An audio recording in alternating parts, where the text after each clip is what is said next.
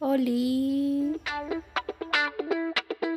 ¡No me toques las bocinas! Bienvenidos al último episodio de la segunda temporada de No me toques las bocinas. El único podcast que se interesa por saber los comentarios y opiniones de sus escuchas. Antes.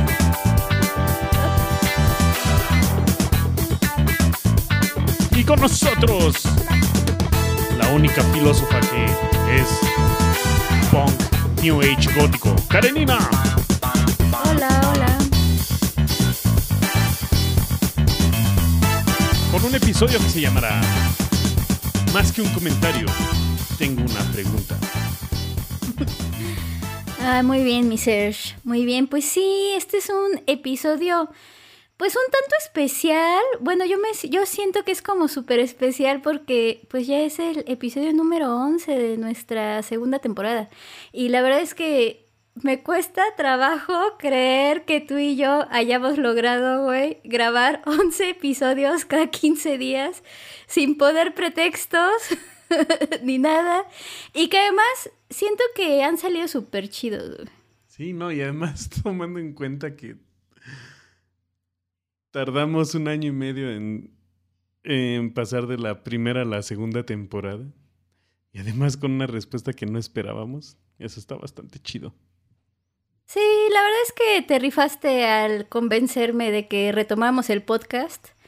Eh, y como dices, con una muy buena respuesta, ¿no? Entonces eso a mí, creo que también a ti, pues nos hace como querer seguir con esto, ¿no? Entonces, de una vez les decimos que, o sea, este es el último episodio de esta temporada y ya no van a tener que esperar un año y medio como eh, la vez pasada, sino simplemente, eh, pues van a tener que esperar un mesecito, ¿no? Vamos a descansar dos episodios que voy a poner entrecomillado el descansar, güey, porque pues bueno, les adelantamos que, que vamos a estar haciendo varias cosas para que pues la tercera temporada venga recargada con algunas sorpresitas que todavía no les diremos.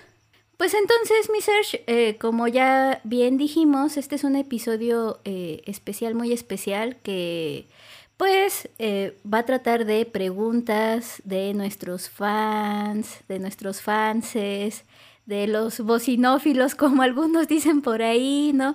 De nuestros queridos escuchas, ¿no? Y pues nosotros estaremos respondiéndolas, ¿no? Así que quédense porque hay preguntas incómodas, hay preguntas eh, sobre filosofía, hay preguntas sobre música, sobre audiofilia, sobre apreciación musical, sobre cómo ser músicos, sobre preguntas personales, ¿no? Este, en fin. Entonces, mi Serge, ¿cómo ves si empezamos? Este, muchísimas gracias a todos los que mandaron las preguntas. Están bastante chidas. Muchas de ellas este, se repitieron. Entonces vamos a hacer un condensado, un... Es como un collage, ¿no? Como un collage de diferentes preguntas. Este, de diferentes usuarios. Entonces. Usuarios. sin ir más usuarios del podcast. de diferentes. Por ahí alguien ya nos había dicho que somos, son bocinófilos. Eh. Veamos, entonces. Primera pregunta para Karenina. Karenina menciona muchos libros que tienen que ver con los temas del podcast, pero para la gente que apenas se está insertando en el mundo de las letras, ¿qué libro le recomendarían leer para iniciarse en la lectura? Ok, bueno, esta pregunta me hace como recordar los días, aquellos días en los que trabajé en una librería, ¿no? donde la gente me decía, ¿qué libro leo? Entonces, pues les voy a platicar un poco, porque sí, o sea, trabajé en una librería. Qué chido, sí. Ah, sí, recuerdo. Sí. Yo no me acordaba. Sí, sí, Ok, sí, exacto. Y era muy feliz porque leía mucho, pero bueno. Y era muy triste porque ganaba muy poco, pero bueno. Este, más que recomendar un título específico, lo que yo siempre recomiendo es leer algo sobre un tema que sea de tu interés, ¿no? O sea, puede ser, por ejemplo, si te gustaron las pelis de Harry Potter, pues leerte La Piedra Filosofal, ¿no? O si de niño te gustaba ver la peli de Historia sin fin, pues te buscas el libro de Michael Ende, que es maravilloso, y después te puedes poner a comparar. Pero si me piden una recomendación, eh, hoy les recomendaría Se está haciendo tarde, Final de Laguna de José Agustín, Primero porque pues eh, es un libro que habla un chingo de música, eh, puedes tomarlo incluso como una guía musical, ¿no? Si te puedes hacer el playlist y todo. Eh, segundo, porque parece que estás leyendo un monólogo interno del personaje principal. Y tercero, porque habla de muchas drogas. O sea, entonces, ¿qué más podemos pedir en un libro? güey? Entonces, además, pues José Agustín es José Agustín. Y yo siento que esto es como de lo mejor de José Agustín. Fin. Interesante. ¿Puedo decir con cuál empecé y cuál que recuerdo mi primer libro? A ver. Eh, bueno, que el primer libro que agarré este por mi cuenta era uno de Nostradamus que tenía uno de mis tíos. de profecías. Ok, pero así como para iniciarse la lectura, ¿lo recomiendas? No, no, no, no, no, no, no. No para nada, nada más. Pero me, me atrajo tanto que este, de ahí seguí buscando como más libros. Este, vaya, gracias a este libro seguí leyendo. Sí, bueno. sí. Una otra, otra pregunta para ti. Igual. A ver. ¿Cuál es tu top de los libros esenciales para entrar a la filosofía sin morir en el intento? Gracias, Fra- Fan from Hell, que nos hizo esta pregunta. ¿Tú sabes quién eres? Tú sabes Este. quién eres. Ay, esta pregunta es muy difícil, pero voy a tratar de responderla así lo más condensada posible. Yo les recomendaría, primero, que pueden ser algunos diálogos de Platón. Eh, yo tengo dos favoritos. El primero es El banquete, que habla sobre el amor y que está bien bonito. Y el segundo, eh, que creo que es mi favorito favorito de Platón, es El Fedón, que habla sobre las últimas eh, horas de la vida de Sócrates y que pues además aborda el tema de la inmortalidad del alma, ¿no? De hecho, pues se conoce como el Fedón o sobre la inmortalidad del alma, ¿no? El otro texto que les eh, podría recomendar es que es la ilustración del señor Immanuel Kant, que es, no es como tal un libro, sino es un ensayo súper cortito, pero muy hermoso, que sirve un chingo para entender qué pedo con esto del siglo de las luces, eh, o sea, con esto de la ilustración, eh, que es, ahí viene la famosísima frase de sapere aude, ¿no? Eh, etcétera. Entonces está bien chido. El tercer libro que les recomendaría es el de La insoportable levedad del ser, de Milan Kundera, que pues es una novelita filosófica que para mi gusto está muy buena, que te introduce de una manera bien chida al eterno retorno de Nietzsche, ¿no? Y además pues te introduce a todo este pedo sobre la existencia y la relación entre el peso y la levedad como formas de ser de los humanos, ¿no? Entonces vale la pena leerlo. Y el último libro que les recomendaría es uno que se llama Los filósofos griegos de William eh, Case Guthrie, de Guthrie, que es un libro que está en breviarios de Fondo de Cultura que cuesta como 50 pesos. Y es un librito que me puso a leer mi queridísima maestra Guillermina en el primer semestre de la licenciatura para ver a los presocráticos. Y pues no sé si es un libro ameno, pero sí es un libro bastante sencillo que te sirve para entender así como al menos el pedo griego, güey. Y ya de ahí ya te sigues a donde vas, ¿no? A donde quieras, ¿no? Va, qué chido. En el de la so- insoportable levedad del ser, a mí, más allá de la filosofía, la simple historia, a mí me encantó. Sí, exacto. O sea, se puede leer como una historia, ¿no? Pero qué es lo bonito y te introduce además a, a- a la filosofía, ¿no? Está bien chido. Y si les da flojera, pues pueden ver la película también, ¿no? Y también hay por ahí en YouTube, este, una mm, puesta como teatral del banquete, por cierto, que también está, está divertida. Y bueno, luego tenemos una pregunta para ambos que dice, recomiendo un libro sobre música. ¿Quién empieza? Si quieres yo, si quieres tú. A ver, empieza tú. Yo les voy a recomendar un libro del que nunca hemos hablado aquí, que es, eh, se llama Instrumental de James Rhodes. Eh, James Rhodes es un pianista que me cae bastante bien por dos cosas. Primero, por su forma desenfadada de subirse a los escenarios, siempre así como con sus playeritas y sus tatuajes y todo despeinado, me encanta. Y segundo, porque es alguien preocupado por acercar la música clásica a las masas, lo cual me parece súper importante. Pero bueno, este libro habla de, eh, pues, de él y sus... Bueno, él cuando era niño padeció una serie de abusos sexuales, ¿no? Y pues habla de cómo la música clásica específicamente eh, salvó su vida, ¿no? Entonces está bastante interesante. Otro que les recomendaría, que ya les he recomendado por ahí, es este... Éramos unos niños de Patti Smith, ¿no? Que también me parece... O sea, ese sería como mi, mi top recomendación, ¿no? Aunque ya lo he dicho. Y algún día hablaremos de él. ¿no? La señora Va, Patti. Smith escribe muy hermoso. Sí, ¿Y tú, algún Serge? día lo leeré.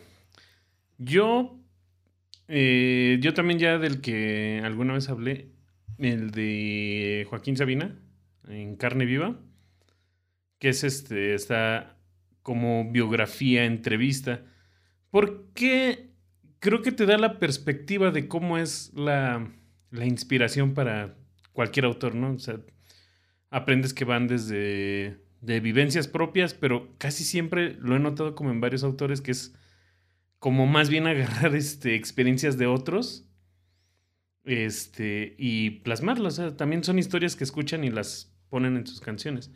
Él tiene mucho eso. Otro sobre música. Este. No sé si ponerlo como música como tal, pero eh, sería Julián Zafra y ingeniería de sonido. pero tengo un punto. Pero no, pero tengo un punto. Bueno, tengo un para punto. los que estén interesados, pues sí, está chido. No, es que voy a un punto porque creo que todo el mundo debería leerlo. A ver. Porque es en forma de entrevista y no es tanto como para enseñar ingeniería de audio, sino para, eh, por lo menos yo lo leí, sí con interés de la producción musical, pero es que te enseña cómo es todo el proceso de, de, de producción musical, desde cuándo lo concibe el artista hasta cuándo se publica. Entonces, son entrevistas con diferentes este, músicos, ingenieros, productores, y aprendes un montón del, del, del medio. Ok, ok. Entonces es, creo que te da otra perspectiva de todo el- la industria musical.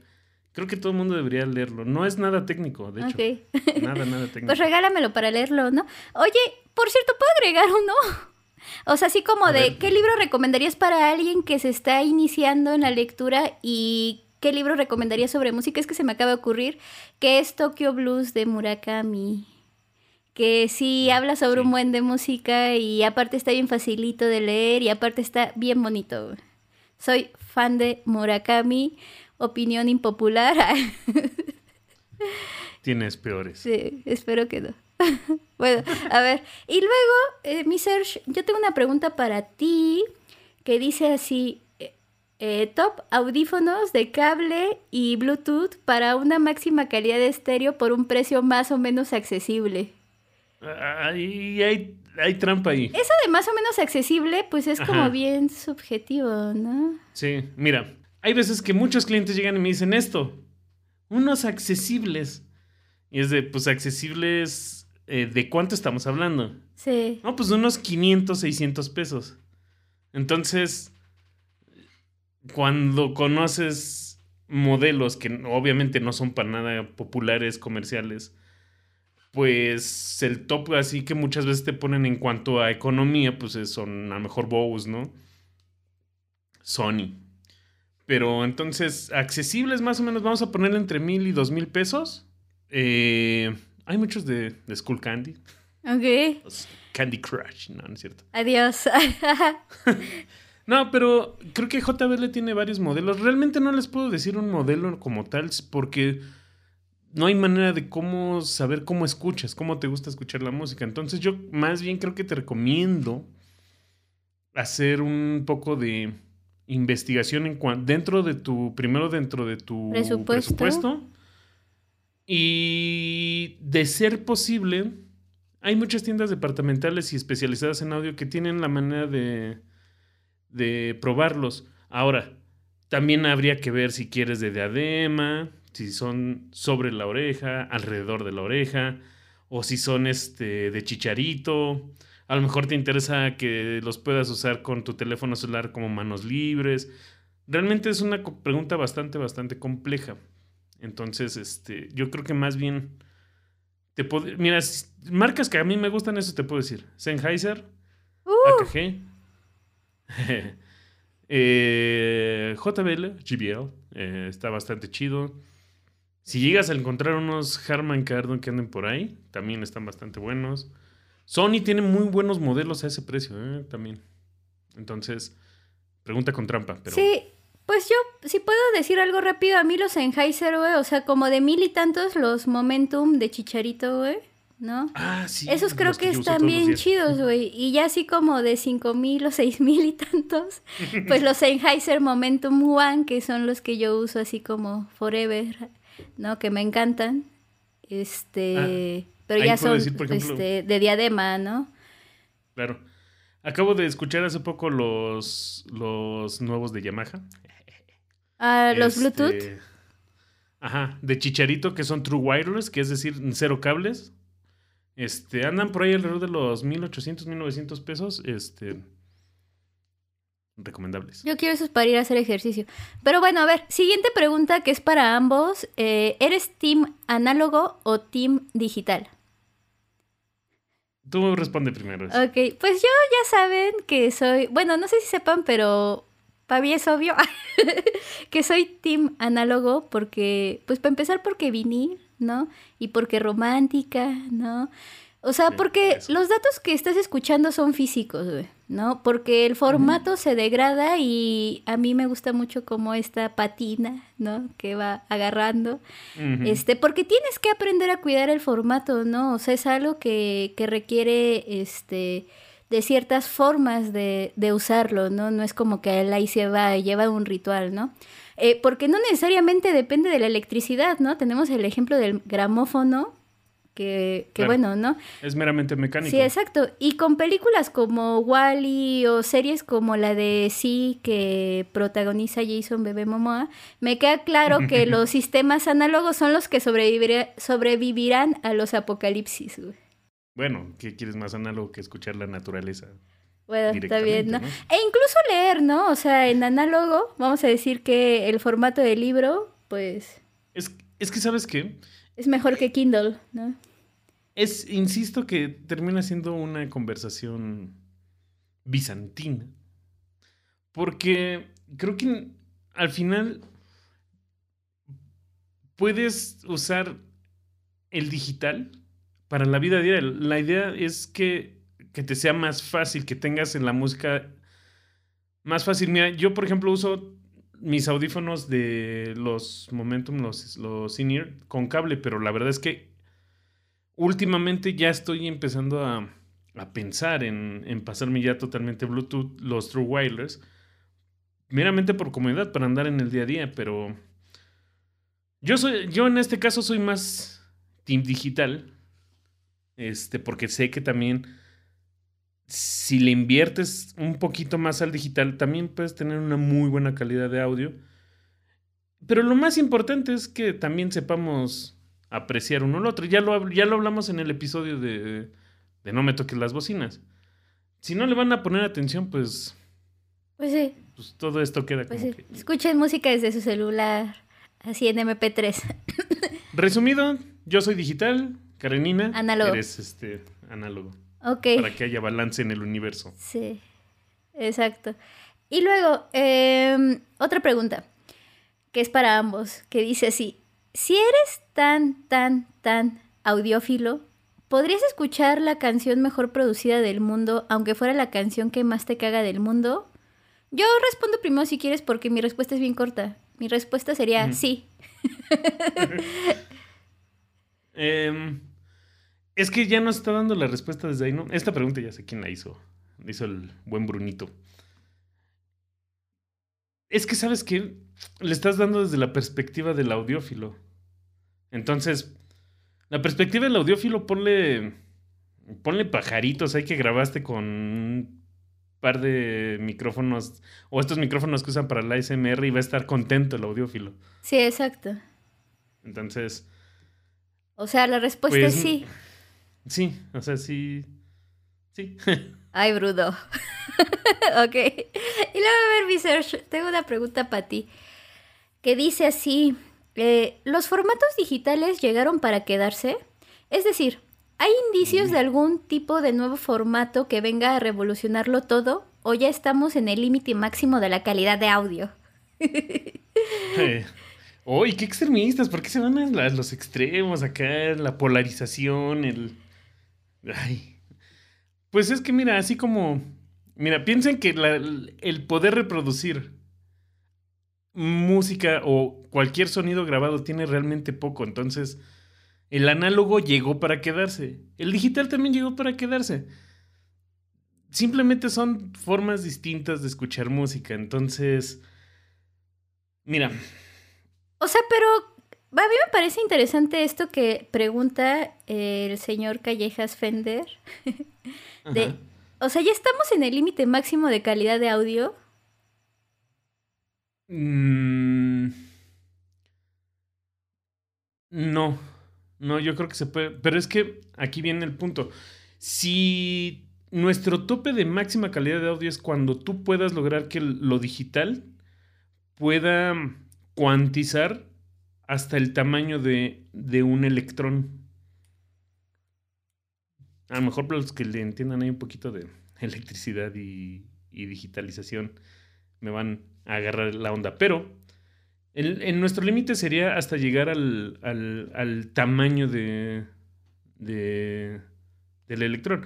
Pero nuestro oído no da para tanto. Creo que el máximo tiempo que no es, nota nuestra diferencia son 7 nanosegundos. Entonces la digitalización actual ya llega, ya puede llegar a ese punto. Es muy caro hacerlo. Entonces, para nuestro oído, puede que sí. Pero como tal, dibujar de manera análoga eh, por medio del digital, por así decirlo, todavía falta. Ok. Pero creo que ya no va a ser práctica para nosotros. Sí, sí, exacto. Eh, el pedo es nuestro límite como seres humanos, ¿no? Igual si le queremos Exacto. poner música a nuestros gatos o así, pues sí ya necesitaremos otros este Y sistemas. seguir ¿no? mejorando la tecnología. Exacto. Bueno, eh, siguiente pregunta que es para ambos, que dice sí, ¿cómo saber cuál es el sistema correcto para la música que me gusta? Creo que hay una sola respuesta para eso, ¿no? A ver. Pues el que a ti te guste. Pero lo malo es que tienes que probar. Tienes que probar. Recomendación desde una tienda departamental, vendedor de audio. Cuando vayan a probar un sistema de audio, prueben la música que ustedes quieren. No le- que no les pongan demos. Que no les pongan este, la música que, que, este, que quiera el vendedor que escuches. Por supuesto, hay canciones que están diseñadas para Sonar bien, ¿no? Ajá. Yo, por ejemplo, cuando me dicen, cuando yo ofrezco que pongan su propia música, este, lo único que les pido es que no pongan YouTube. Es la peor para todo esto. Este, y llevar una- así como canciones que conozcas bien, que conozcas de toda la vida, que lleves toda tu vida escuchándolas. Si notas algo distinto, este, puede, puede que si te gusta eso distinto, pues ya es, ya, ya le estás armando. Si te gusta cómo suena, ahí es. ¿Verdad? Claro, sí, sí. Entonces ese es el sistema Probar, probar, correcto probar, para ti. Exacto. Y luego, a ver, Sash, siguiente pregunta. Cha, échale. A ver. Este es para los dos, pero me, a mí me interesa también saber, porque luego cambias mucho esto. ¿Cuál es el top de álbumes que un músico debe conocer? Ok. Sí, yo creo que es importante para alguien que está interesado en tocar música conocer de todo un poco. Pero sobre todo Sí. conocer un mucho del género que te gusta o quieres tocar, ¿no? O sea, darte el tiempo para conocer los géneros musicales, que son un chingo, ¿no? Siento que abre muchísimo la perspectiva, porque hacer esto eh, siento que te puede permitir llegar a un momento bien importante, que es saber cuál es la música que te gusta escuchar, güey, y saber cuál es la música que te gusta tocar, ¿no? Entonces, Claro. pero si tengo que responder por algunos álbums, pues diría, no sé, el Sgt. Pepper o el Revolver de los Beatles, el Dangerous de Michael Jackson, eh, música también mexicana como José Alfredo Jiménez o Juan Gabriel, ¿no? Eh, tango, eh, por ejemplo, este disco de Sí. Roberto Goyeneche y, y Astor Piazzolla, que es bellísimo, eh, o el Dark Side of the Moon de Pink Floyd. No sé, un chingo, creo. eh. Mi respuesta corta es, un músico debe escuchar toda la música que se le ponga enfrente, así como un escritor debe leer eh, muchos libros o un guionista debe ver un chingo de cine. Yo, yo te voy a decir, escucha los álbumes de la música que te hubiera gustado a ti escribir. Yo, por ejemplo, te voy a decir, a mí me hubiera encantado escuchar este, haber aprendido a tocar el The Doors, de The Doors, el primero de ellos. Porque la forma en cómo toca la guitarra ahí, eh, Robbie Krieger se me hizo. Fue de los primeros que me super impactó. Entonces me influenció a querer tocar la guitarra a su estilo. De ahí le aprendí cosas. Eh, otro, por ejemplo, cuando hablábamos de, de Pearl Jam del, del Ten, ese, por ejemplo, me encantó para tocar la batería. Ese como que sí me inspiró mucho para tocar la batería. Entonces, justo es la- lo que tú quieras hacer. Ahora, al final vamos a terminar escuchando jazz. O música académica. Yo, por ejemplo, de música académica, las cuatro estaciones de Vivaldi se me hace que está riquísimo en muchas cosas. Ay, bueno, ok. Es, eso podría ser. Bueno, es que me estoy adelantando güey, con las opiniones impopulares, pero me cae gordo. Bueno, no es tan impopular, creo. Me cae gorda las cuatro estaciones, güey. Pero es por la de la primavera, pero por ejemplo, bueno, verano últimamente la han estado también Sí. como chateando. Pero sí, justo, también hay que escuchar música clásica, güey. ¿no? Sí, sí, sí. Y, y creo que el último sí diría la música regional de tu, De tu de región. tu cultura. sí. de tu cultura, vaya. Yo, por ejemplo, eh, me acuerdo que en mi casa escuchábamos mucho la de El fonógrafo, música ligada a tu recuerdo. Uy, quien conozca esa de ese, ese, ese, esa cancioncita. Entonces ahí eh, mucho de lo que se escuchaba era mucho bolero. Y recuerdo que de niño como que me molestaba porque era música de, de adultos, ¿no? Pero como fui creciendo y aprendiendo a tocar guitarra, dije, no mames, ¿qué pedo con los, con los requintistas de bolero, eh? Están... Y llegó un punto donde dije, no, mames, es que los boleros no le piden nada a cualquier este, guitar hero de rock, Sí, están cabrones. de metal. Sí están bien perros. Entonces, eso, por ejemplo, te puede ayudar a, darle twist a, la- a lo que tú quieres ser. Si, por ejemplo, eres un guitarrista tipo ACDC y de repente aprendes técnicas de bolero, güey, le- puede que salgas algo distinto, ¿no? Entonces, pues sí, eso sería Ok, ok. mi respuesta. Va, va, va. ¿Quién se echa la siguiente pregunta? Vas. A ver. De las recomendaciones que recibieron alguna vez. Ah, esta está muy buena. ¿Qué artistas totalmente desconocido para ustedes los ha dejado con la boca abierta? Gracias, Samantha, por la pregunta. ¿Vas? ¿O voy? Bueno, voy, ya te tardaste, estás fumando.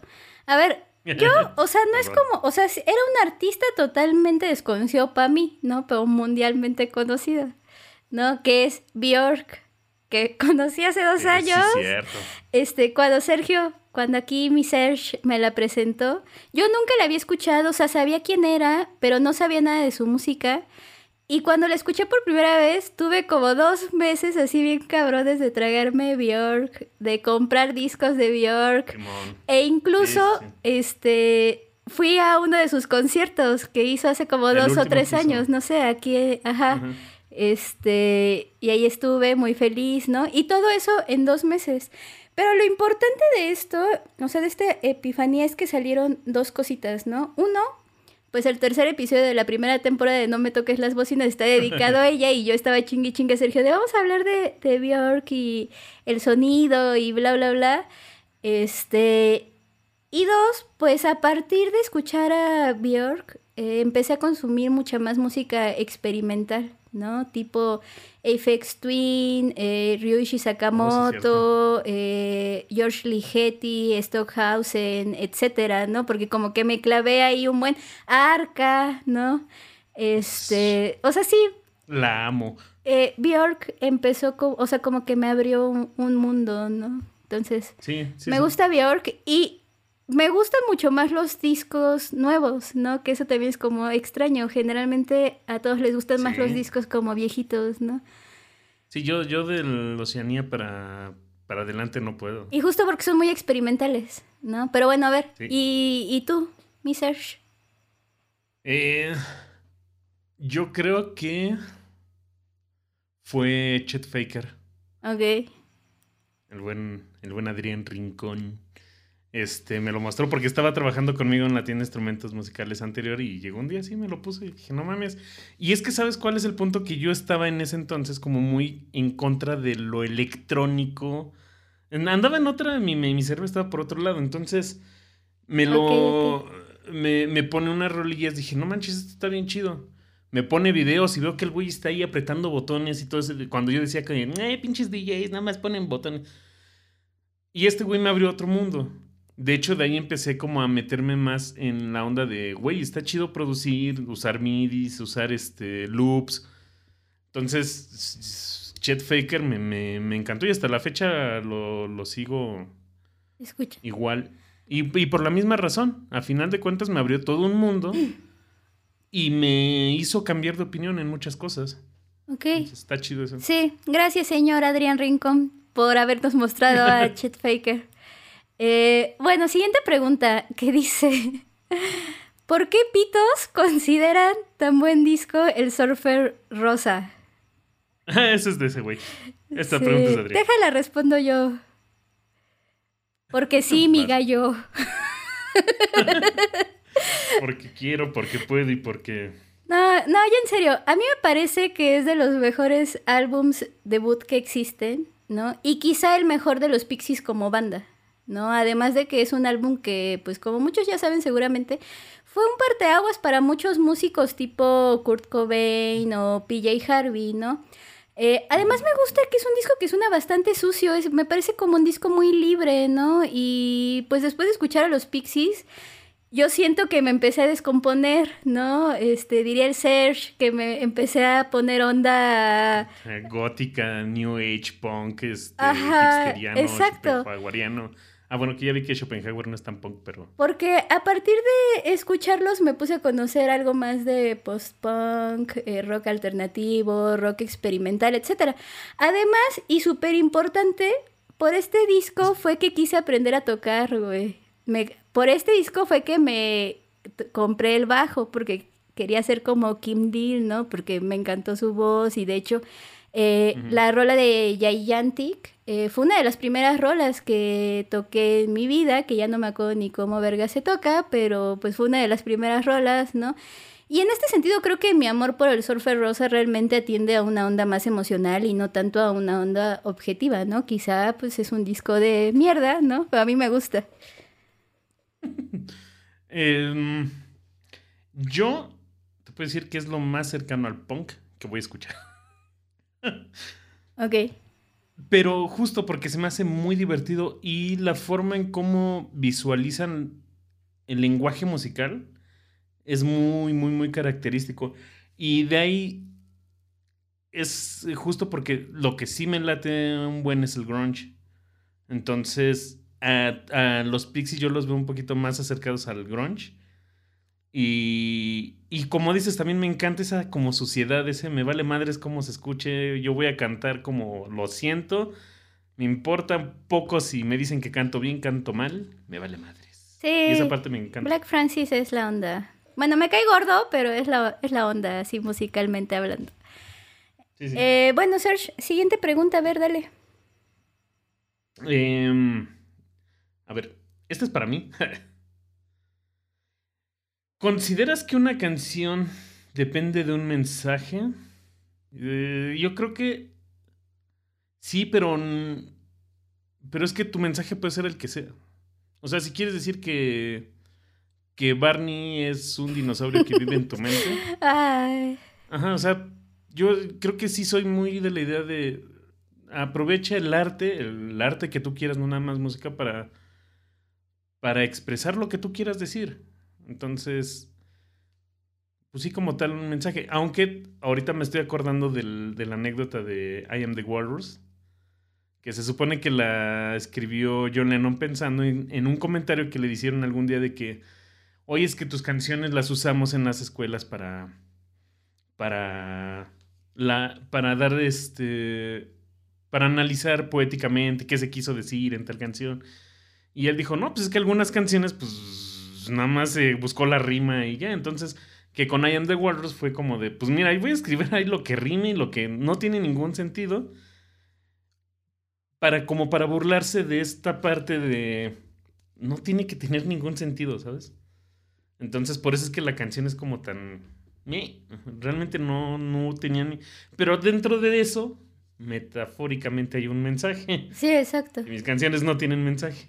Sí, exacto. Bueno, y luego, ok, gracias por tu respuesta, mi querido Serge. Tenemos una pregunta para ambos eh, que dice Metallica o Megadeth. Megadeth. Definitivamente Megadeth. Ok. Yo no tengo ni idea de qué estás preguntando, amigo mío, que nos mandaste esta pregunta. diría Ah, que. ya sé quién. Diría que Metallica. ¿Quién la mandó? Fue Chava. Chava es este productor de video y de este y compañero del otro podcast, hermano de No me toques las bocinas, de la zona oscura. Ok. bueno, Chava, te voy a decir, no tengo ni idea. Diría que Metallica. Realmente nunca he sido fan del heavy metal, pero en algún momento pues escuché el S&M, no sé cómo se llama, el sinfónico de Metallica. O sea, ya pueden saber qué tanto he escuchado. El Master of Puppets, que creo que es como el clásico. O sea, no tengo ni idea. Creo que ni siquiera sé cómo suena Megadeth, así que me acabas de dejar tarea. Yo te puedo recomendar un disco, Karenina, Sí. que es el disco de Euthanasia, donde viene a Tut Limón, pinche rolón, no, no. Me acuerdo que con esa rola este, pasé, exenté un examen de inglés de la preparatoria. Ok, bueno, pones la rola en el playlist y me mandas mañana el disco por Telegram para escucharlo. Y luego, a ver, mi Serge, siguiente pregunta. Siguiente pregunta. ¿La música es un teléfono descompuesto? Interesante pregunta, ¿eh? Esto es muy interesante. Sí, es muy interesante y puede ser muy extensa. Trataré de responderla en resumen. Mi respuesta sería sí y no. Adiós. No, no, no. Sí y no. Sí, porque el arte es interpretación en tanto que cuando observamos o nos enfrentamos a una obra, generamos una especie de, diálogo con ella, ¿no?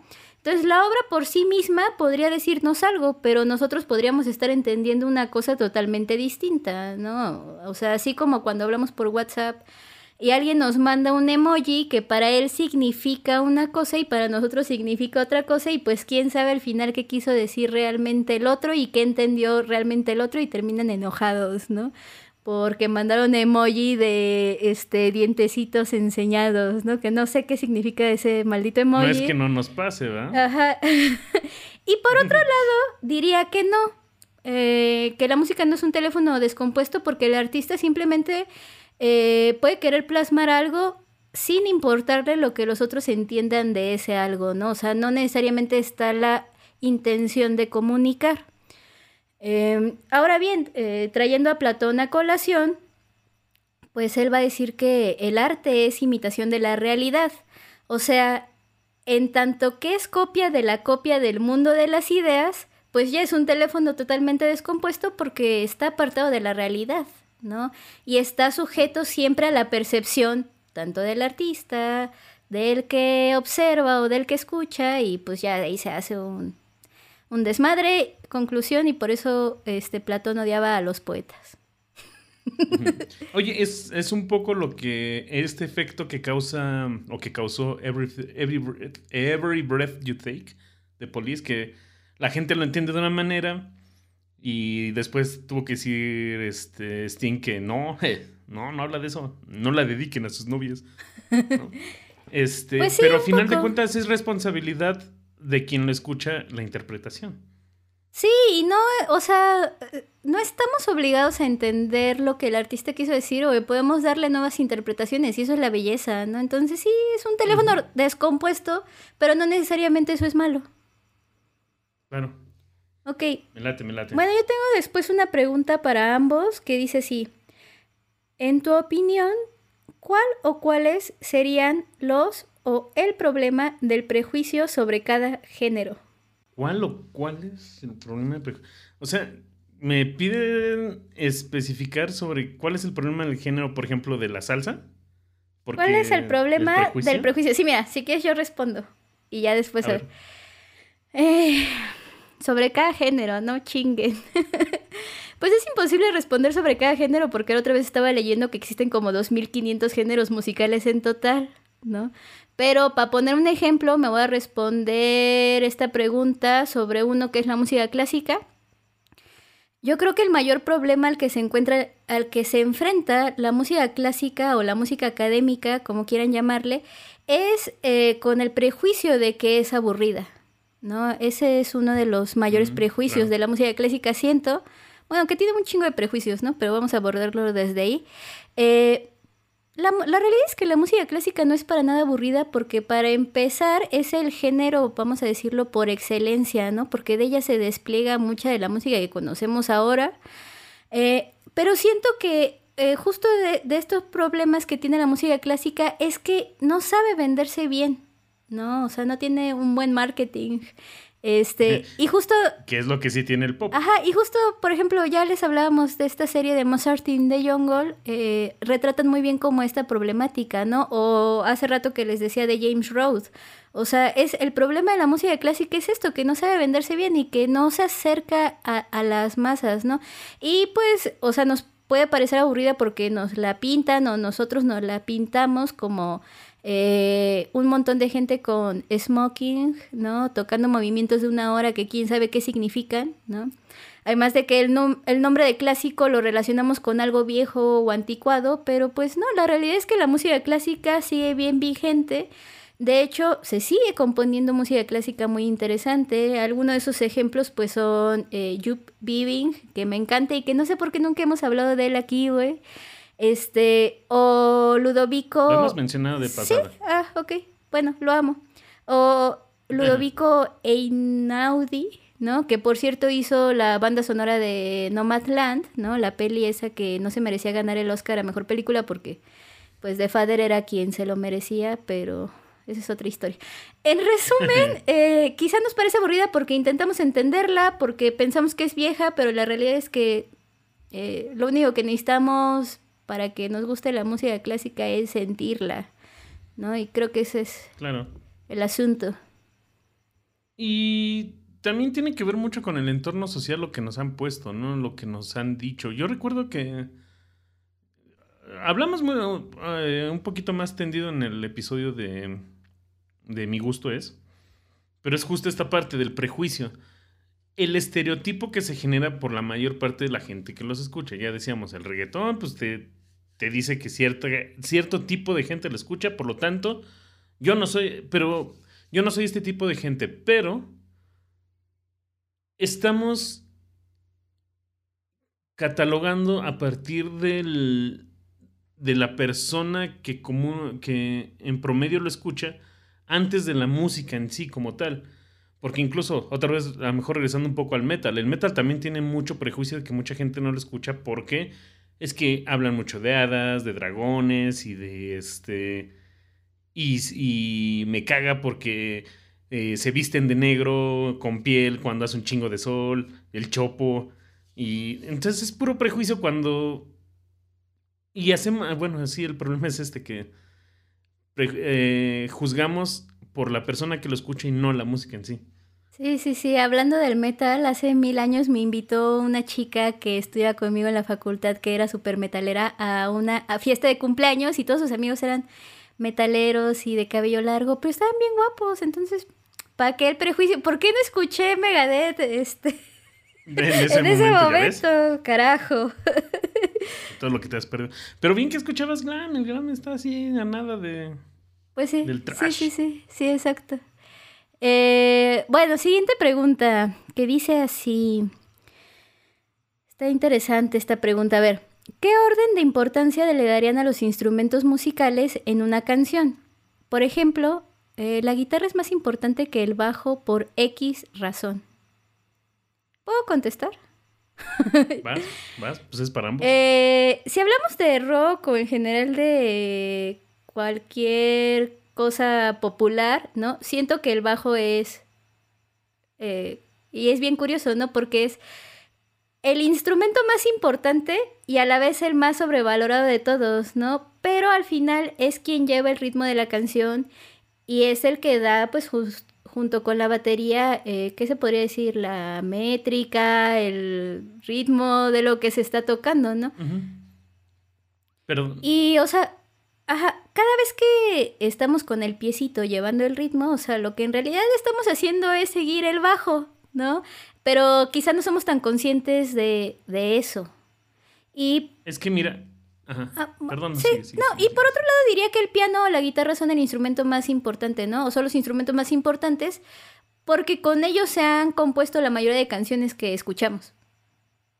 De hecho, mira, en la música popular, y hablando de música popular, hablamos que van desde la banda, la banda, norteño, metal, eh, rock, jazz, este, es lo que podemos escuchar todos los días, ¿no?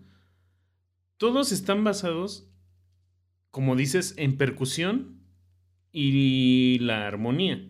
El bajo es el que hace esta función de, de juntar el ritmo y la armonía en un solo instrumento. Entonces creo que sí, por ejemplo, aquí es muy, lo hace muy bien el- la puntualización del bajo, porque, por ejemplo, en la, en la banda sinaloense tienes al, al, al- a la tuba. En el, en el norteño tienes al bajo sexto. Eh, rock, pop tienes el bajo. En el country, Entonces- al contra. Exacto, el jazz tienes el contrabajo también, entonces, en ese orden sí, pero ahora, si nos vamos a, a algo mucho más general, que no sea popular, pues entonces ahí sí está bien difícil, porque por ejemplo en el guapango no tienes algo como el bajo, como tal. En el guapango de, de, de hueso colorado, ¿no? Sí, sí. Entonces, O en la música Eh, clásica, ¿no? Las sinfónicas, que es más importante. O sea, ¿no? Ajá. El director. los violines. Ándale. Sí, o incluso mucha música regional que este o folclórica de distintos países, pues pues también es según los instrumentos que tuvieran, ¿no? Digo, ahí este en Asia pues sus instrumentos son muy distintos a los de nosotros. Sí, sí, sí, sí. a- África, las percusiones, ¿no? Entonces, sí, justo.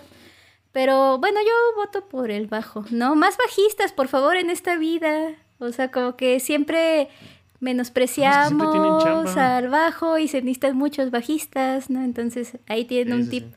Bueno, siguiente pregunta, eh, mi Serge, para ti. En tu opinión, ¿consideras que el futuro de la música es minimal? Así como minimal. Ajá. Ajá. Yo considero que no. ¿Por qué? Porque como muchas cosas en esta vida, existe la periodicidad.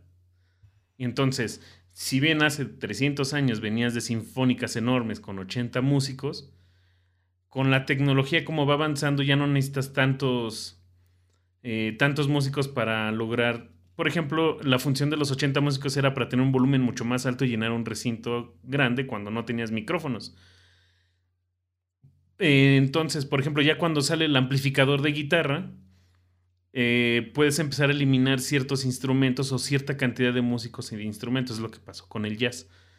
Entonces, pues a lo mejor, si te fijas, hay periodos donde, donde la música se vuelve muy minimalista, patrones rítmicos muy simples, y después de ahí se van como evolucionando a cosas más complejas.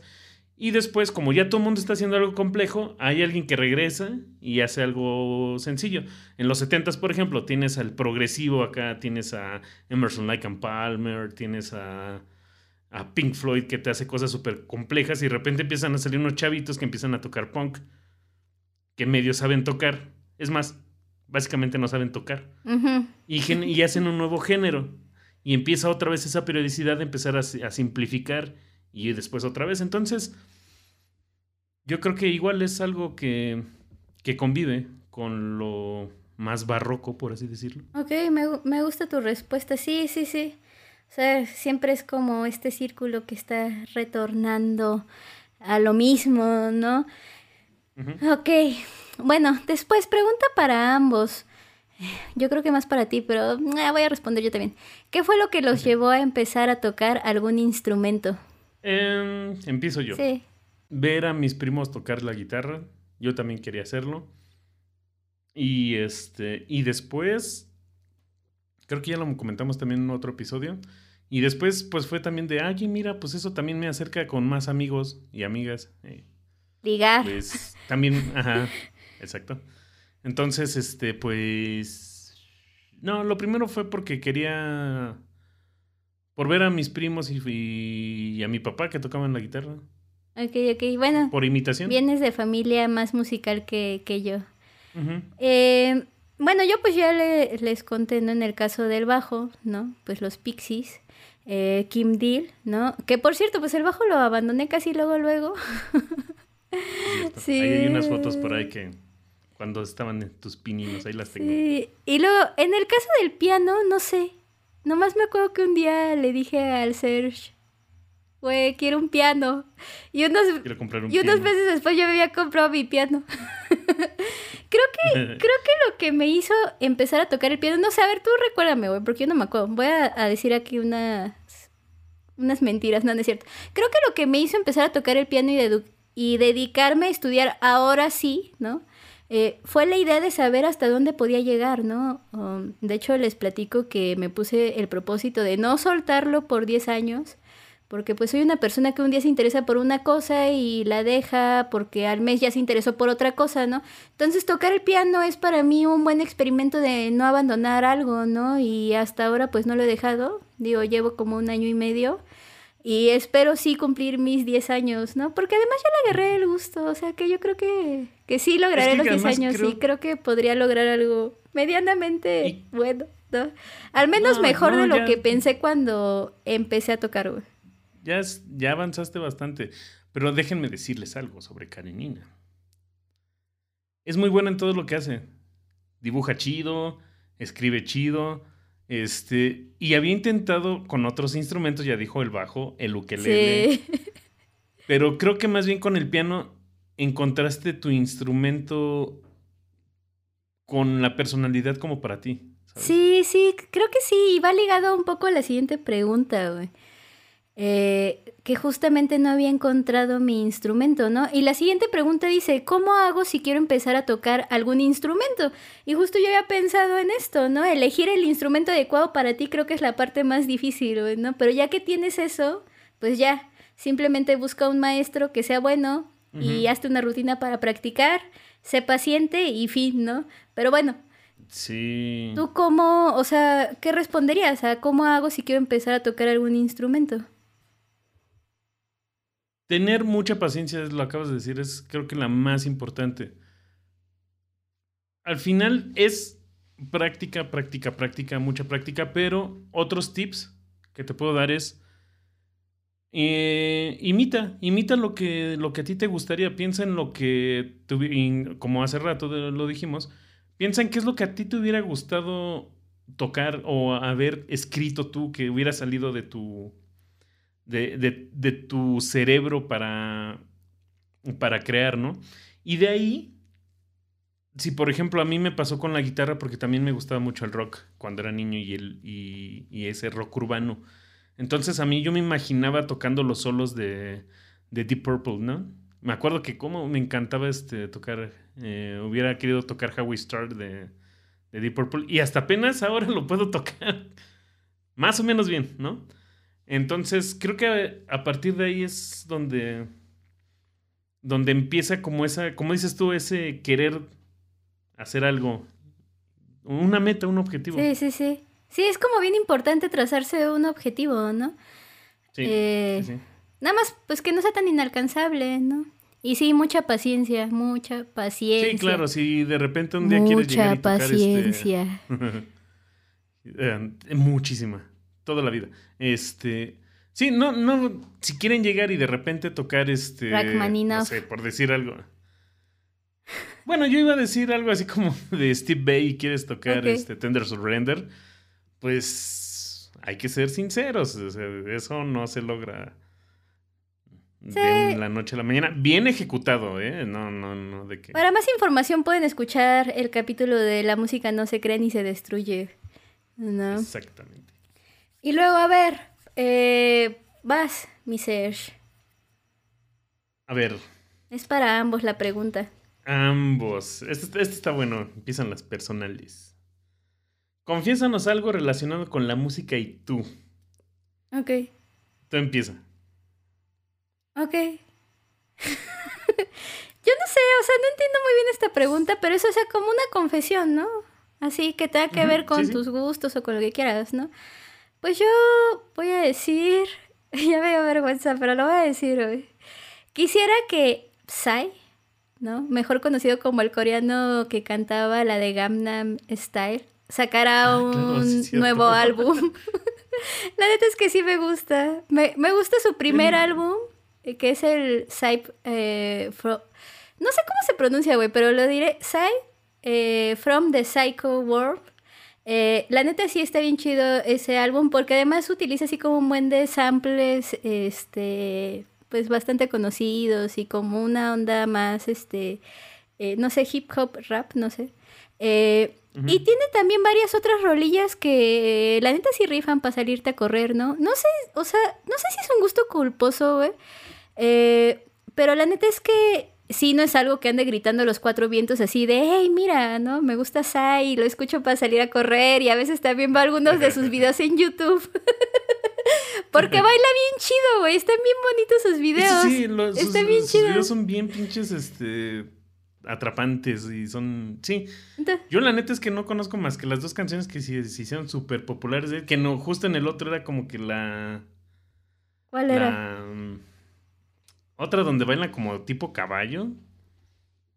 No sé, estaba súper Ah, la de video. Gentleman o la de Love It. No, la es, es la de... Esa, Ah, esa, la de Gentleman. Sí, sí, sí. o la de la que tiene esa. con Snoop Dogg. No, ya, ya no voy a hablar más. Ok.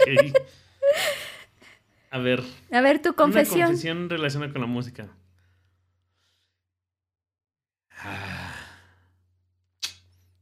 Ese estereotipo de la música te acerca a las chicas, el ser músico te acerca a las chicas, 80% es real.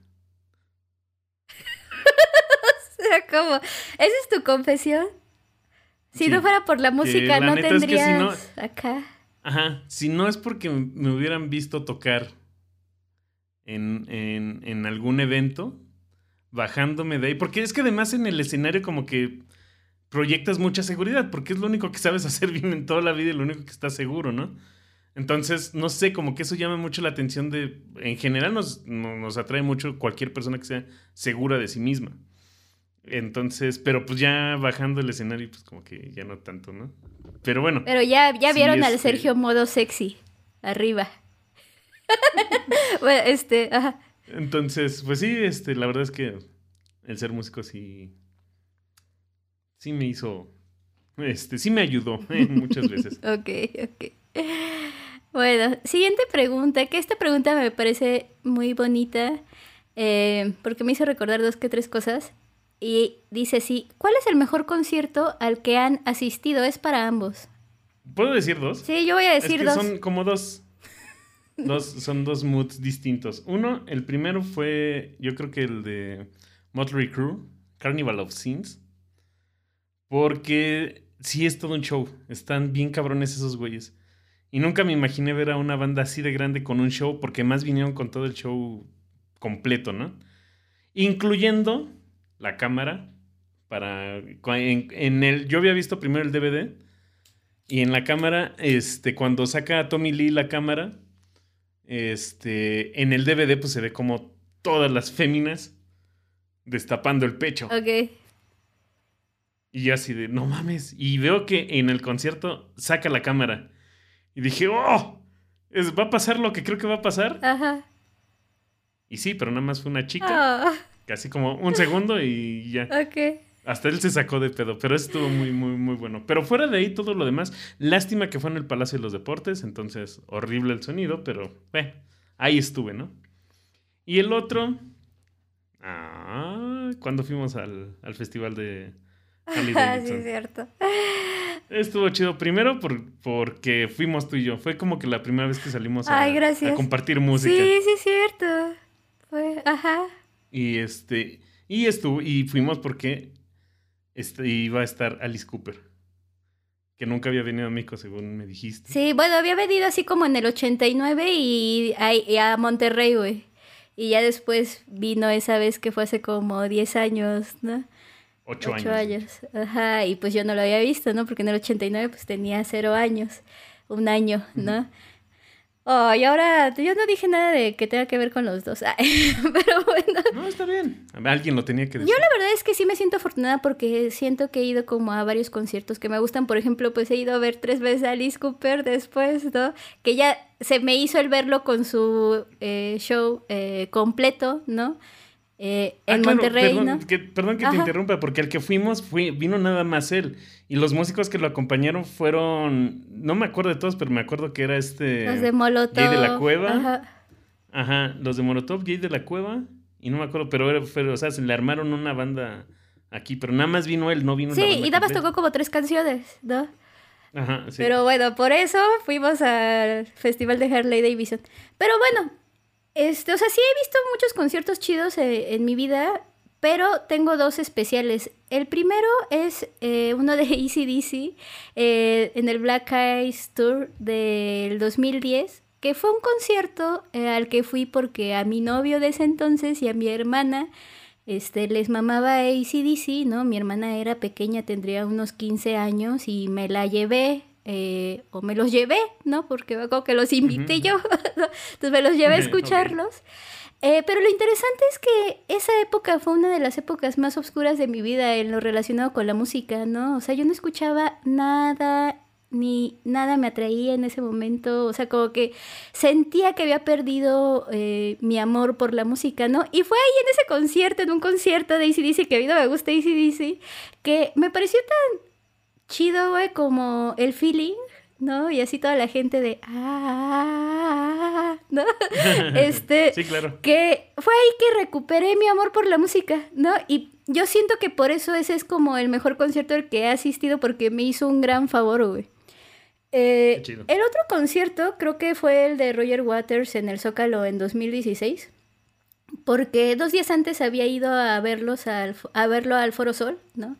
Y salí decepcionada porque el público estaba de la verga. Recuerdo que yo estaba en la zona B atrás de una parejita de novios y uno le preguntaba al otro que qué rola era esa y así. O sea, no me gustó triste. Estuvo muy feo, ¿no? Eh, y entonces, pues para el Zócalo me formé eh, al otro día, o sea, desde la noche anterior, porque no tenía nada que hacer y además no quería gastar dinero en el hotel, ¿no? Así que me fui a formar en la noche. Este, me puse a platicar con la gente que estaba ahí formada, me puse a jugar dominó con unos chicos que estaban ahí. Karenina la aventurera. Sí, no, es que a mí me encanta formarme. O sea, tú sabes que yo me voy así desde temprano, güey.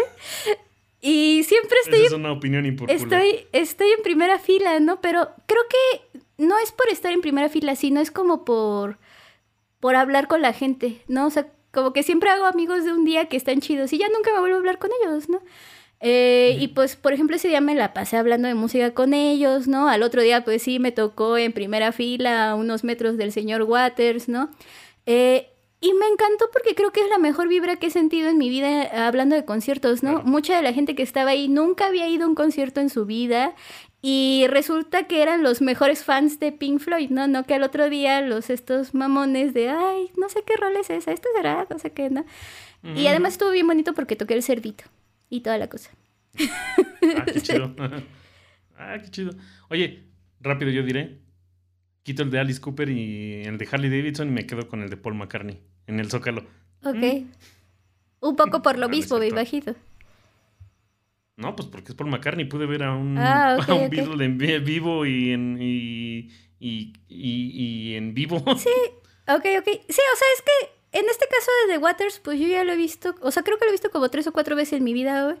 Pero sí, definitivamente esa fue, y no por el concierto como tal, porque ni traía las pantallas que traía en el Foro Sol, ni eh, las bocinas, o sea, se escuchaba no se escuchaba tan chido ni nada, pero era como la vibra, güey. Es como lo importante Claro, de ir a el- los el conciertos. estar el, el- ¿no? el artista ahí. Pero bueno, fin. Siguiente pregunta. Em, este es para ambos. ¿Cuál es el grupo o músico que más te gusta y por qué? Ok. Sí, ¿Yo respondo? A ver, si quieres voy yo primero. Ya lo he dicho antes. Quien me conoce sabe la respuesta a esto. Mi cara así de... A ver. Sí, sí, sí, no, sí. Este, Fito Páez. Ah, sí, estaba bien. ¿Por qué? Porque lo conocí en un momento bastante joven y aprendí, fíjate que él fue la primera vez que lo descubro es por meramente conexión emocional. Todo lo que, des- lo que decía, todo lo que escuché, me cuadraba perfectamente, me sentía súper identificado. Ahora ya lo escucho con otros oídos, pero igual sigo descubriéndolo de una manera increíble. Entonces, Fito Páez. Ok, así en resumen. Ok. Ajá. Pues yo te podría, les podría decir que ya siento que no tengo ningún músico favorito. Fin, no. Pero creo que si tuviera que decir uno, o dos o tres, diría primero que Chopin, ¿no? Porque lo, lo he puesto, ajá, así se llama mi gato, porque lo he puesto en momentos importantes, ¿no? Es como, ha sido como una banda sonora importante en mi vida, ¿no? Me encantan sus valses, sus sonatas, pa' piano, ¿no? Que nomás tiene como tres, sus nocturnos, ¿no? Eh, el otro es Elton John, que, que de hecho creo que por él fue que elegí el piano, eh, realmente, ¿no? O sea, como que sin saberlo lo escuché mucho tiempo, ¿no? Y algo ahí se estuvo gestando, ¿no? Pues la de Your Song fue la de las primeras que quisiste aprender. Sí, que no la pude sacar, la arruiné. Algún día la sacaré, bien. Este, ya que, que sepa más. O yo creo que ahorita ya la podría Bueno. sacar, güey. ¿no? Bueno, Este, bueno, entonces. Pero sí, Elton John es como mi lugar feliz, güey. No sé, me, me gusta. sí, ándale, Ajá, ándale, lo acabas de decir como debe de ser. Este, otro podría ser Alice Cooper, ¿no? Aunque ya tiene mucho que, que no, lo, no lo oigo, ¿no? Pero sí, realmente creo que ya no tengo ningún músico. Escucho mucha Sí, música, ¿no? realmente es eso también, ¿eh? Yo también podría decir eso. Pero quien me conoce sabe que Fito Páez es el, el único que sigue ahí. Luego, siguiente pregunta para ti, mi Serge. Dice, el día de tu funeral, ¿qué canción deberá estar sonando? Uy, qué pregunta tan más difícil para mí. Pero pues ya no importa, ya vas a estar muerto. Pues sí, pues. va- mira, seguro va a estar sonando 433 de. ¿Cómo se llama? De John Cage. ok, cálmate. Sí. no, bueno, pero por decir una, este. Yo creo que me gustaría una de Juan Carlos Baglietto, que se llama Salsanitos. Ok. Este. Si tengo hijos, actualmente no los tengo, pero si tengo hijos, creo que quiero que suene esa canción como. Este. Como recuerdo para ellos, ¿no? La pondremos en la playlist y ya la conocemos. Ok, ok. Y bueno, siguiente pregunta también para ti, mi Serge. Dice, tienes la oportunidad de llevar a tu fiesta de cumpleaños a una banda de cinco músicos. Es decir, tú puedes armar la banda. ¿Qué músicos. Elegirías? Nota, los músicos pueden estar vivos o muertos. Qué veo que no me tocó esta pregunta, amigo. Es una pregunta No, muy difícil. ¿Qué muy- pedo? Sí, está perra. A ver, cinco músicos, ¿va? Ajá. Armar la banda, ok. En la batería eh, pondría, porque sería una banda de rock, ¿eh? Ok. En la batería sí pondría a John Bonham, o Bonham, Bonham, como se diga. Eh, en el bajo pondría a John Deacon de Queen. Ese güey tenía justo las notas necesarias. Em, teclados a Jordan Rudess de, de Dream Theater. Bien chido. Mm, por darle un toque distinto. Ah, obviamente en la guitarra eh, pondría Steve Bay. Papá Steve Bay. Y.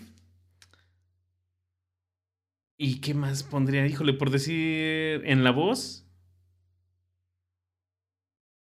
En la voz. Janis Joplin. Ok, no iría a tu fiesta. No, no es cierto. No, obviamente sí. Oye, pues- no sé qué saldría de ahí, pero estaría bastante chido, Justamente. ¿eh? Oye, yo, bueno, yo sé que la pregunta no es para mí, pero. Y, y no querría armar una banda, pero siento que si podría. Si pudiera elegir, nada más elegiría uno, a David Bowie. y ya. que le haga todo. No, pues, o sea, ya que vaya él con su guitarra. O sea, ¿qué más necesitas? Es más que simplemente vaya, me diga hola y, y ya. Entonces, bueno, la siguiente pregunta está bien buena, pero a la vez bien difícil. Yo no quiero quedar mal con nadie. Dice así, dinos una opinión impopular. Vas, tú primero. Sí, bueno, siento que deberíamos escuchar más progresivo italiano y menos progresivo inglés. Ok. güey. O sea, eh, creo que nunca hemos hablado tú y yo como de esto del progresivo italiano, güey. Porque yo escuchaba es, un tiempo antes de conocerte, quizá como unos dos años antes de conocerte, que sí estuve escuchando un chingo de progresivo italiano. Este, si nunca han escuchado progresivo italiano, pues pueden escuchar a Leorm o a Premiata Forneira de Marconi, PFM, la pueden buscar así. Y está bien chido el progresivo italiano, güey, porque, o sea, tiene un buen de influencia del progresivo inglés, ¿no? O sea, es, es, es un género que también. No, bueno, es como un género... Sigue sí, estando dentro del rock. que sigue estando dentro del rock y que sea también en los 70s, ¿no? Eh, pero además del progresivo inglés, tiene un buen de influencia de la música clásica y del jazz, ¿no? Lo cual eh, lo hace mucho más interesante, ¿no? Y no necesariamente tiene este tinte psicodélico que de repente tiene como el progresivo inglés, ¿no? Entonces está interesante, ¿no? Bueno, querían una opinión Ok. impopular, ahí la tienen. Karenina Hipster ha hablado. Sí, bien cabrón. Eh, yo sí tengo una bien impopular que he querido decir desde hace mucho tiempo. Que a mí siempre me la Pero- dices, de seguro. Sí. Y nada más veo tu, tu, tu carita cómo se hace para arriba, con los ojos para arriba y para un Nada más para molestarme. A ver, échala. No, no es por molestarte, es porque realmente lo creo. Puede que nos cancelen el podcast, ya nadie nos va a escuchar. Ay, cálmate. El reggaetón ha hecho más por la música que el punk. Hablando meramente de música, no de ideales. Ok. Música. Es decir, creo que es más difícil hacer reggaetón que hacer punk. Ahí está. Ahí está. Ya sí, lo dije. sí es más difícil, güey. Sí, sí, sí. Qué bueno que este episodio nada más es de preguntas y respuestas y no de discusión, porque si no aquí podría decir muchas cosas. Pero oye, estaría bien chido que para el próximo final de temporada sea uno de debate. Ah, bueno, bueno, bueno, Ah, bueno, bueno. ándale, apúntale, Pero bueno. Pero sí, ese es algo que... Por eso muchas veces como que me haces burla de que odio el punk. No lo odio, pero... eh, Pero no lo escuchas, tampoco lo escuchas, güey. ¿no? No, Ok. no, yo escucho más reggaetón que, que punk. Ok. no sé si van a cancelar el podcast, pero yo te voy a cancelar a ti, mi Serge. no, no es cierto. Eh, Chale. bueno, siguiente pregunta que es también como de corte personal, que dice, ¿qué les gustaría estar haciendo en 10 años? ¿Contesto lo que preguntan en las entrevistas de trabajo o, Ah, o pues lo que quieras. Este. No sé. eh, yo creo que dedicándome más a la divulgación musical. Algo así como Altozano. Ok. Como Jaime Altozano o como el Chombo. Como el chombo, como el el chombo. chombo. Ajá. Ok, pues yo responderé para quedar bien con el Serge, así, este... ¿Qué me gustaría estar haciendo en 10 años? Seguir siendo tu amiga. ¡Ah! ¡Ay, qué bonito! Seguramente sí. Seguro, yo creo que sí, güey. Sí, sí, sí. Eh, Sí, seguramente sí. pero, no, ya en serio. no, bueno, esto también era en serio, pero... O sea, ¿qué me, ¿qué me gustaría estar haciendo en 10 años? Yo siento que también tiene que ver con la divulgación, güey. Y sí tiene que ver con la divulgación de la filosofía, tiene que ver con la divulgación de la música. Eh, no sé si en forma de podcast, eh, quizá escribiendo, quizá haciendo videos de YouTube, eh, o quizá siguiendo con el podcast, ¿no? Eh, pero sí siento que me gustaría como... Como esa onda, o sea, eh, gracias a este podcast he descubierto que me gusta hablar. Yo también, de justo yo también es lo que me han es a partir de ese intento de podcast que hicimos en la primera temporada y después dijimos, sí lo podemos hacer bien, sí se puede. Y le, le ha agarrado un gusto a esto Sí. que no tiene Que bueno, también en mi caso, pues influye ahorita el haber retomado las clases, ¿no? Ponerme frente a- al grupo. Eh, pero sí, eso- creo que eso me gustaría estar haciendo, aunque quién sabe qué me deparará el futuro. También me gustaría seguir haciendo la feria del libro cuando ya no haya COVID. Pero bueno, este, sí, Estaría chido, estuvo muy buena experiencia. sí, sí, sí, sí. Cuando vengan a la feria del libro de San Juan del Río, cuando exista. Este, nuevamente. Bueno, siguiente pregunta. ¿Cuál es su gusto culposo más obscuro? Híjole. Ese nada más es para Sergio, no, no es cierto, es para ambos. No, es para ambos. Que... Híjole, es que curiosamente yo ya me encanta estar hablando de mis gustos, gustos culposos porque muchas veces también me, me gusta ah, ver a la gente incomodarse cuando digo algo. Este, no sé, algo como que todavía me da pena aceptar. Es Natanael Cano. Ok. Digo, a pesar de que hablamos de él, pero mucha gente, de hecho, así, amigos personales, el buen Chuy, ahí en, en la tienda, me dice, pero ¿cómo es posible que te, sí, que te guste su voz de pito? güey?" Sí, Pues es- la música me gusta, güey. O sea, a lo mejor de lo que habla, de, de ser más vergas de todos, y eh, eso no me importa. Pero su música sí se me hace muy, muy interesante. Ok. Pues Ujú. como tal, eh, no, mm, no tengo un gusto culposo, siento. Pero podría decir que mi gusto culposo más oscuro, porque la gente como que se saca de onda cuando se enteran, es mi amor por Lady Gaga. ¿No? O sea, porque realmente sí me gusta un chingo Lady Gaga, todos sus discos. Eh, no sé, güey, o sea, me gusta, me Bueno, gusta. Gasto tiempo si en Lady te- Gaga, ¿no? Creo que me sorprende más que te guste Psy, o Psy, o Ok. Psy, Ajá. que Lady Gaga, pero este. Pero sí, de todos modos, cualquier persona que te conoce. Sí, sí, sí. Sí se saca de onda que te guste. Lady Sí, Gaga. hasta tengo discos en vinil de ella y todo, ¿no? Entonces, Eso está muy cabrón, ¿eh? entonces sí. Que Karenina tenga discos en viniles de un artista es porque neta, neta le Ah, mama. sí, sí, sí. Generalmente sí. Y bueno, mi otro gusto culposo más oscuro es Mick Jagger, pero por otra cosa y no diré más.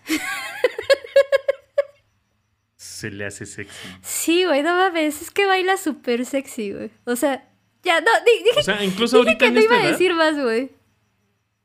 Dije que no iba a decir más. O sea, sí, sí, Bueno, no, sí, sí. Pero sí, sabes, sí. sabes que tienes un patrón porque yo también sé que te gusta Steve Tyler, Steven Tyler, Ah, son como del... de. No, pero Steven Tyler no me lo daría.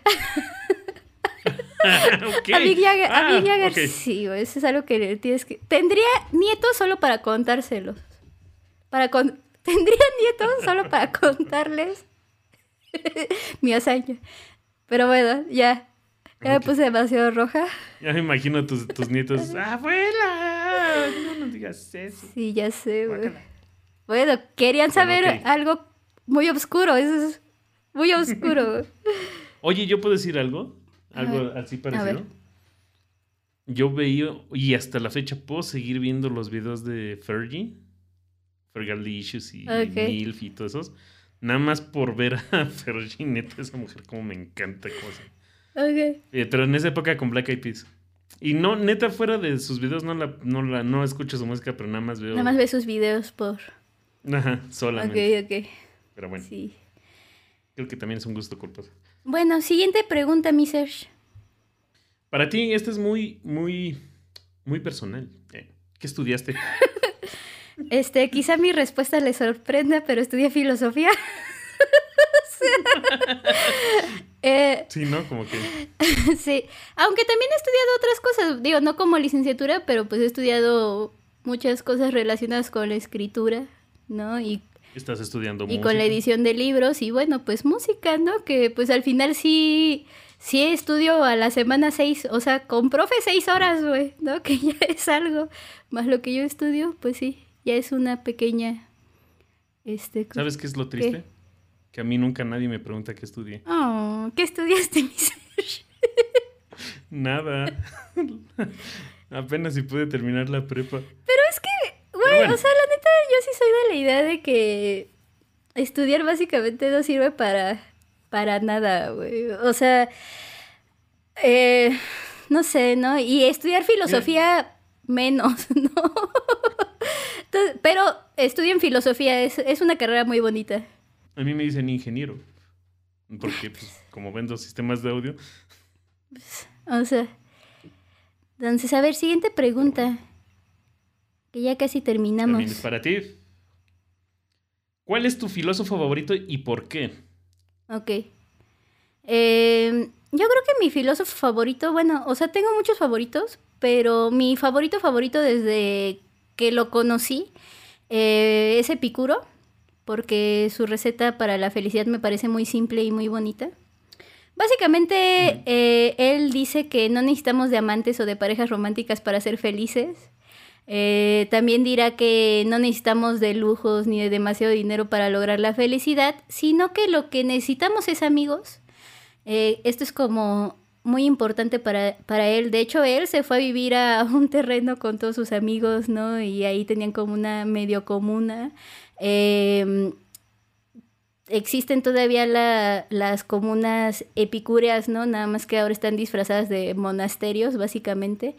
Eh, también va a decir que es bien importante dejar de trabajar para otras personas, ¿no? Y volvernos dueños de nuestro propio tiempo y, y por último, pues, eh, volvernos amantes de la filosofía, ¿no? Pues porque en ella podemos encontrar las respuestas a todas nuestras preguntas. Además de que tenía un huerto, ¿no? O sea, no sé. O sea, básicamente por eso eres este bien hippie también. Eh, pues no sé si soy hippie, tú dices que sí, pero oh, sí me siento como muy atraída por muchas cosas que a mí me interesan eh, eh, en mi vida Epicuro, ¿no? O sea, quisiera ser como Epicuro. Así que sí, creo que Epicuro es mi filósofo favorito. Después quizá eh, podría decir que Camus, ¿no? Eh, con esta onda del mito de Sísifo, creo que fue algo que me, me cambió mucha perspectiva, y, pero ya no les platicaré de, él porque espero en alguno de los próximos episodios poderles eh, platicar más sobre el señor Camus. Sí, de hecho, este. No, y además, como que últimamente Camino ha estado muy en, en lo popular, ¿no? Bueno, pues con esto, Se ha estado retomando sí, mucho. con esto de la pandemia, pues se volvió a poner de moda esto de la peste y así, ¿no? Creo que fue como de los libros más vendidos del 2020. Ah, sí. Sí, sí, sí. Entonces sí, ah, Interesante. anda muy de moda. Em, mm, hay un filósofo que, digo, Sí, metiéndome sí, sí, un poco dale, en tu dale. pregunta. Hay un filósofo que eh, lo leí porque me encontré más bien el libro. eh, y no he leído otra cosa, pero es que no me, me acuerdo del subtítulo, pero no del título, que era El observar de los observados, de Frederick Durriment Ok. que habla sobre como esta tesis de ¿qué, qué hacemos cuando estamos observando algo y ni cuando esa persona observada nos vuelve a observar, Eh, cómo cambian los papeles y hace una tesis sobre Dios tomando esto y no manches. Frederick Durman. Ok, Me ok. encantó ese güey. Nunca lo he leído, pero ahí luego me prestas el libro, ¿no? Ok. Y va. bueno, pues ya última pregunta, que también es para mí. ¿Qué les pasa? Me gustaría que hablaran del movimiento punk. Muy al estilo de no me toquen las voces. Pues ya habló Sergio. Ah, Ya, ya me. Ya me, este, ya me excluyeron, me voy, gracias. bueno, esto más que una pregunta es, tengo una petición. Eh, Pero sí, sí, sí, sí, pronto hablaremos del punk. Eh, no, no ahorita, porque si no, pues eh, te perderías, amigo, la oportunidad de escucharnos hablar una hora y de ver sufrir a Sergio este, hablando sobre punk. Pero de hecho, oh, la neta es que la próxima temporada yo quería hablar de música clásica porque, bueno, ustedes no lo saben, pero hay una lógica detrás de las temporadas, ¿no? Y ya tenemos como planeado los temas, ¿no? Entonces yo ya había Sí. dicho que música clásica, pero eh, esta vez, esta temporada hablamos de, de jazz, ¿no? Em, pero últimamente me encontré con algunos memes de filosofía sobre el punk eh, que le estuve mandando a. Sergio. Y entonces como que ahí dije, no, estaría más chido hablar sobre el punk, ¿no? Porque además quizá podríamos hablar de Diógenes. Yo creo que Diógenes El quedaría... más punk de los Sí, o sea, Eh, sí, yo creo que Diógenes es el primer punk, ¿no? De la historia, ¿no? Ese güey sí es anarquía y no el punk. Sí, exacto.